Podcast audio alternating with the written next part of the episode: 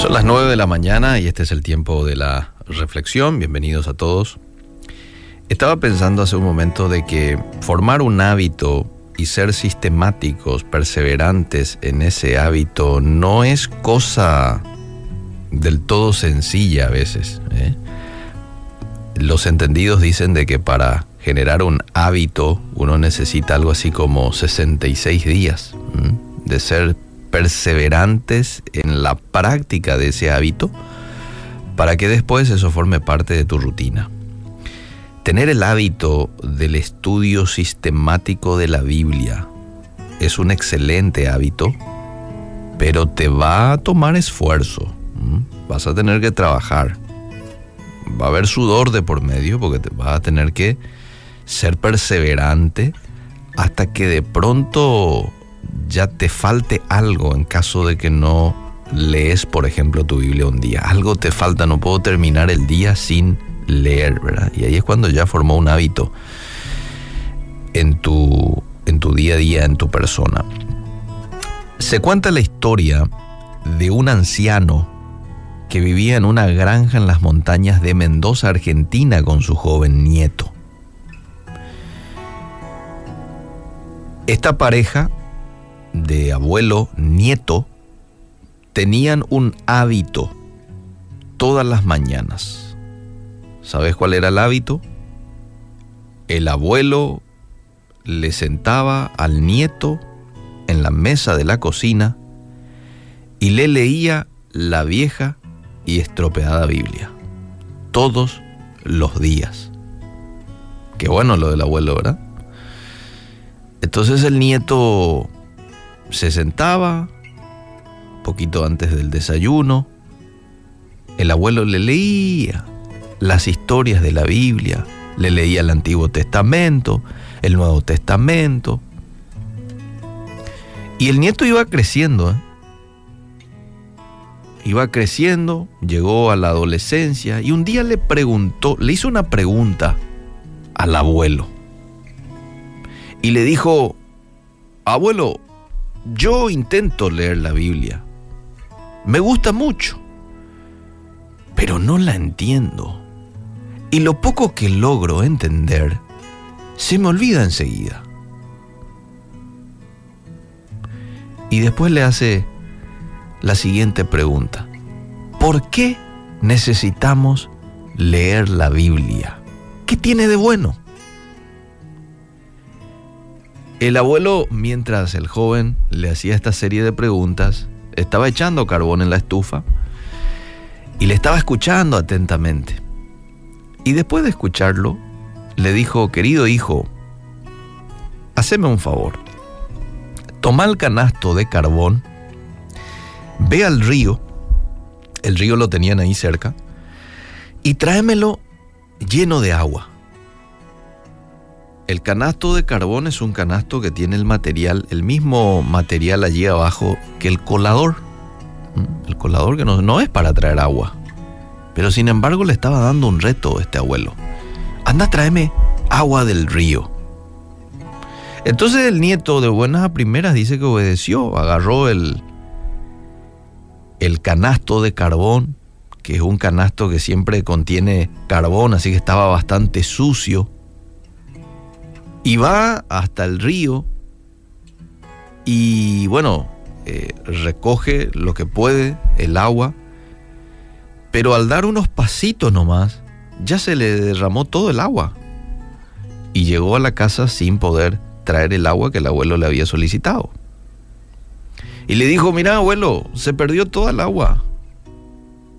Entonces el abuelo se rió y dijo, entonces, hijo, vas a tener que caminar un poco más rápido.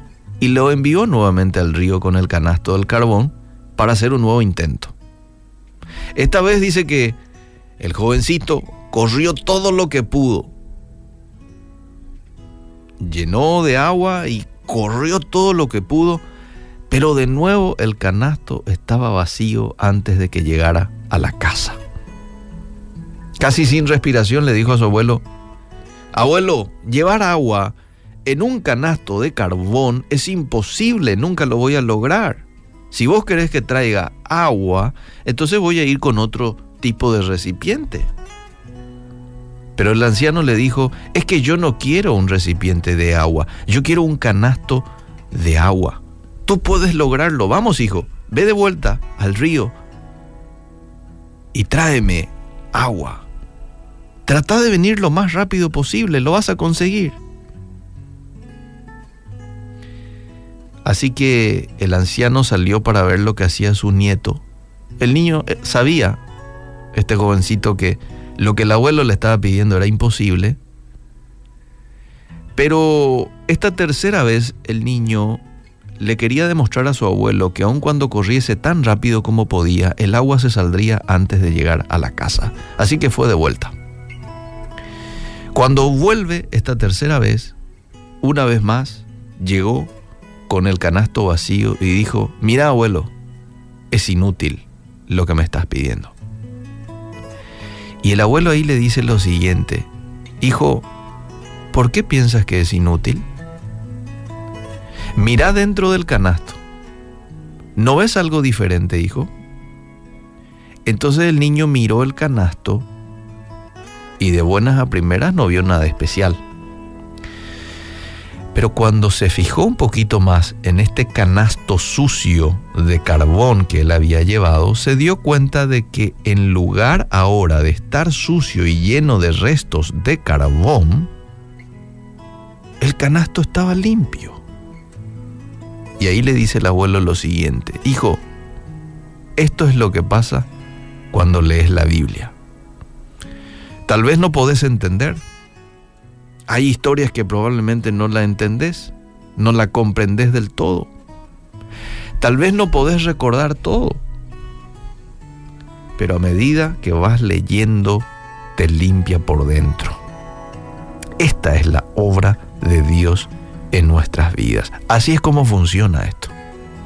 Dios utiliza su palabra para que vos al leer, al memorizar, al escudriñar, al meditar en eso que lees y por sobre todas las cosas al llevarlo a la práctica pueda transformar tu interior, pueda lavarte lenta y constantemente hasta producir una limpieza que le permita al Espíritu Santo de Dios obrar sin ningún tipo de obstáculo.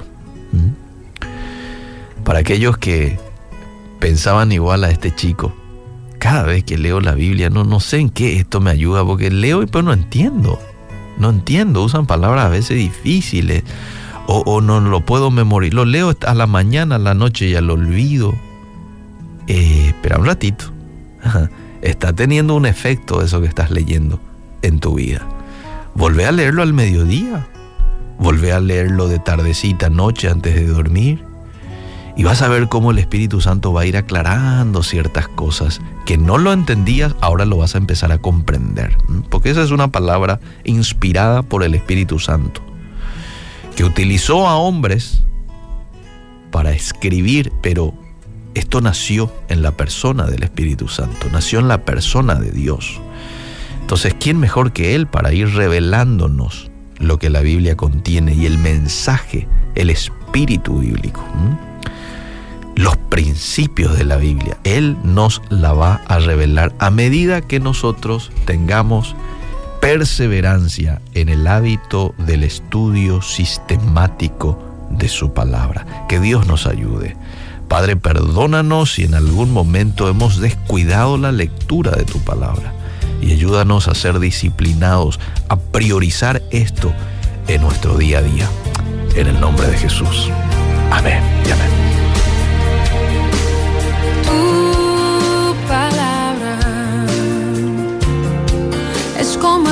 的说